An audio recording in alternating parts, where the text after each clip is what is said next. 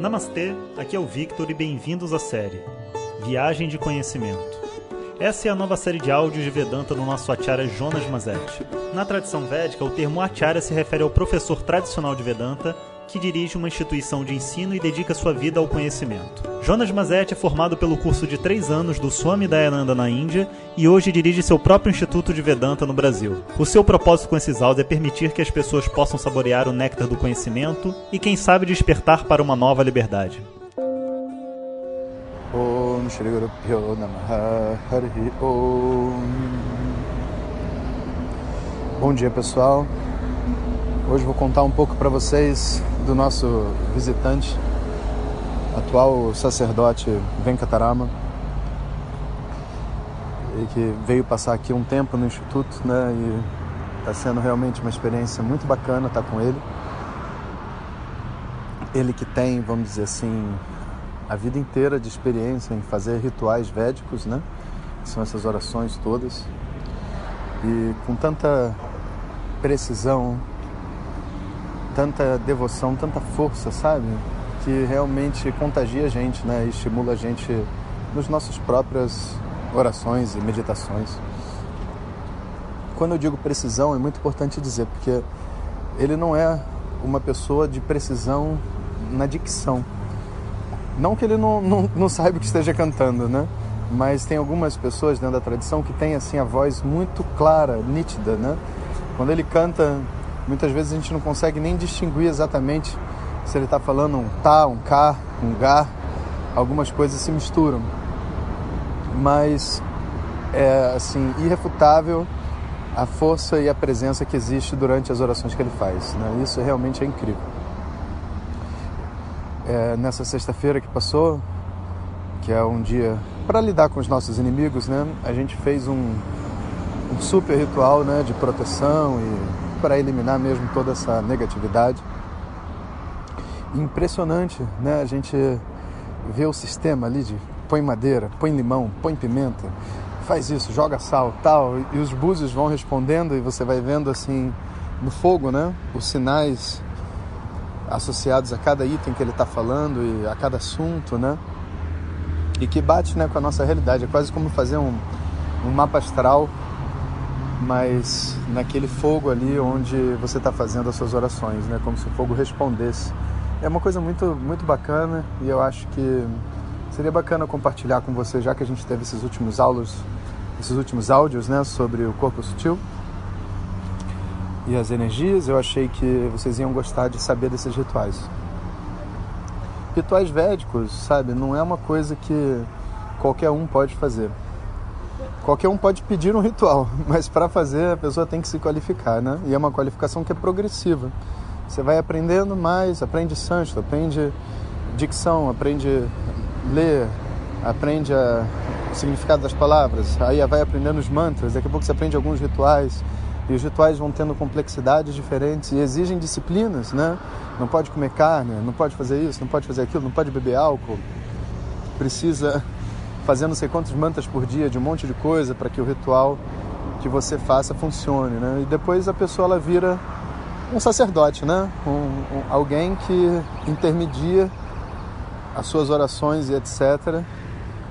através de um procedimento, né? Porque oração você não precisa de intermediário, mas quando você faz uma oração através de objetos do mundo, exige um conhecimento da conexão desses objetos com os pedidos, né? Então, você não pode pedir, por exemplo, por dinheiro e oferecer limão no fogo, né? Porque o limão serve para acabar com, com doxas, com, é, com driste, sabe? Com olho grande, com outras coisas assim. Então, essa conexão de para que serve cada coisa, quase como um bruxo, né? Assim, de uma maneira positiva falando, né? É uma coisa muito bacana, né? Quem quem se dá a liberdade de apreciar isso, que é uma coisa muito diferente da nossa cultura, né? É, se diverte, né? E, e, recebe né? os benefícios dessas coisas todas. Mas uma coisa que não se, não se fala muito, sabe? É que os rituais é, que qualquer sacerdote faz, etc., não é para qualquer coisa que a pessoa pede, não, sabe? Primeiro, você só pode pedir coisas que sejam para você, em primeira instância. sabe? Então é você pedindo pelo sucesso dos, dos seus projetos, da sua vida, remoção de obstáculos. Numa segunda instância, é você pedindo para os seus parentes diretos, tipo, um filho pode pedir pela mãe, pelo pai, um pai pode pedir pelo filho, uma mãe pode pedir pelo filho, até certo ponto, um irmão pode pedir pelo outro irmão, dependendo do pedido. Mas você já não pode pedir para um amigo, por exemplo.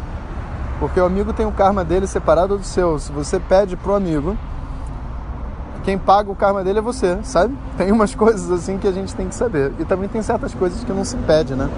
Você não pode pedir, por exemplo, para uma pessoa mudar de ideia, para alguém se apaixonar por você, sabe? Isso tudo é, manipulação mental, isso não é um, uma oração, né? Então, o que você trabalha são seus karmas e a, as experiências que estão reservadas para você dentro desse mundo, sabe? Você não controla como essa experiência vai acontecer, né? Você só pede a remoção dos obstáculos kármicos que geram o sofrimento, né? Basicamente, na nossa vida. Então, essa compreensão, sabe, de que esse sankalpa, esse pedido tem que ser muito bem feito, faz com que, embora exista um sacerdote, né, que vai está fazendo tudo, existe sempre a presença de um guru, um professor, que geralmente dá o anugraha, alguém que vai rever se o que você está pedindo para coisas que são mais complexas, né? Porque coisas simples, tipo saúde, qualquer um pede, qualquer um faz. Agora, até uma iniciação, por exemplo, para a pessoa, sei lá, poder cantar os Vedas, ela tem que ser iniciada. Esse ritual nenhum sacerdote vai fazer se não houver um guru por detrás. Por quê? Não só porque esse cara tem que aprender tudo e não é o sacerdote que vai ensinar, mas também será que essa pessoa é merecedora? Será que ela realmente vai dar conta do que ela está pedindo? Se você inicia a pessoa em algo que não vai dar conta, você tem uma responsabilidade, né? Então, existe esse papel também. Uma das coisas que o Swami Sakshat, um dos nossos mestres, né, é, falou quando estava aqui foi assim: Jonas, não deixa nenhum ritual acontecer dentro do seu instituto sem o seu anugrahar, porque é, rituais são uma coisa muito séria, né? E as pessoas podem pedir qualquer coisa e às vezes o sacerdote, até por ignorância da situação, aceita, né? Pedidos que não sejam, vamos dizer assim, é, 100% corretos, né? Seja alguma tentativa de fuga ou manipulação da realidade. E, enfim.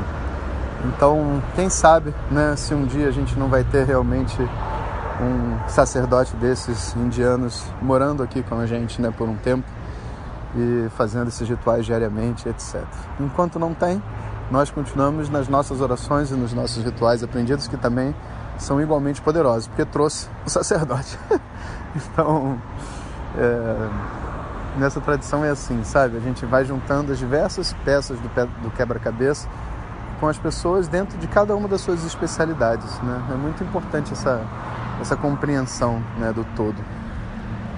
O conhecimento ele é muito vasto, né? então é, uma das indicações né, das pessoas que detêm conhecimento né, na tradição védica é uma certa humildade, sabe, diante do conhecimento de outros assuntos que a gente não domina, né?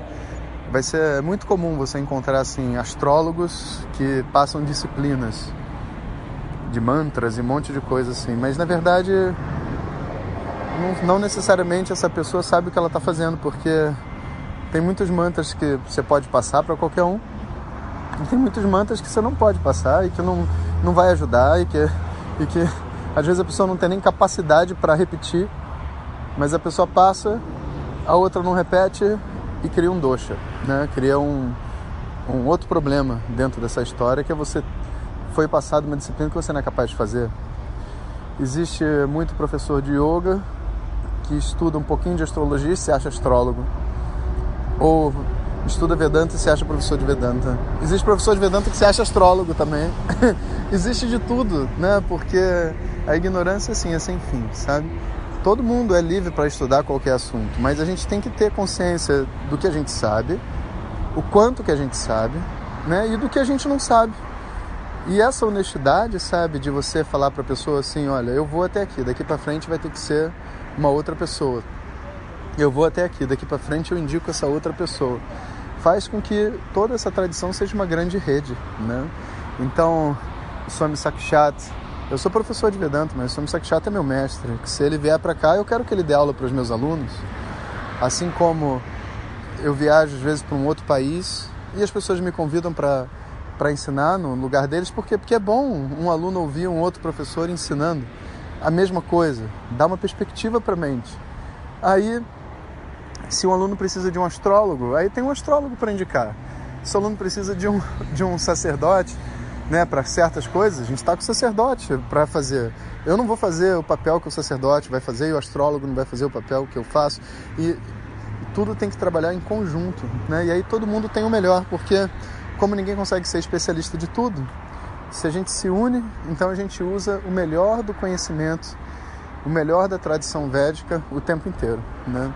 esse espírito né, que requer é um espírito de união e de humildade. Né? E eu acho que essa é uma grande marca da tradição.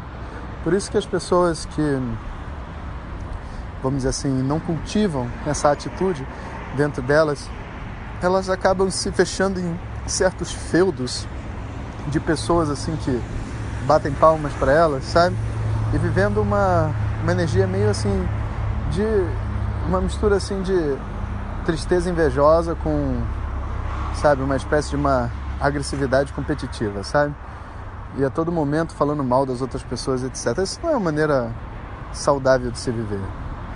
Cada um está fazendo o seu melhor, inclusive eles, né? E todo mundo precisa se respeitar, se respeitar, respeitar a tradição, respeitar os mestres, né? E esse julgamento mútuo que as pessoas fazem é uma coisa completamente inútil para não dizer idiota. Né? Mas como a gente não tem opção, porque quando a gente faz é por causa de ignorância mesmo, então a gente respeita isso também e ama todo mundo, né? E quer que todo mundo seja felizes, né? E quem não tiver uma atitude adequada para viver perto de mim, que viva longe, né? E seja feliz onde estiver. Essa é a energia do nosso ritual de eliminação de inimigos, né? Destruição dos das energias negativas, né? Muito obrigado a todos aí pelo apoio nos áudios e daqui a pouco os áudios vão estar pegando fogo de novo. Se prepare. Om Shanti Shanti Shanti Harihi Om Shri Guru Namaha Harihi Om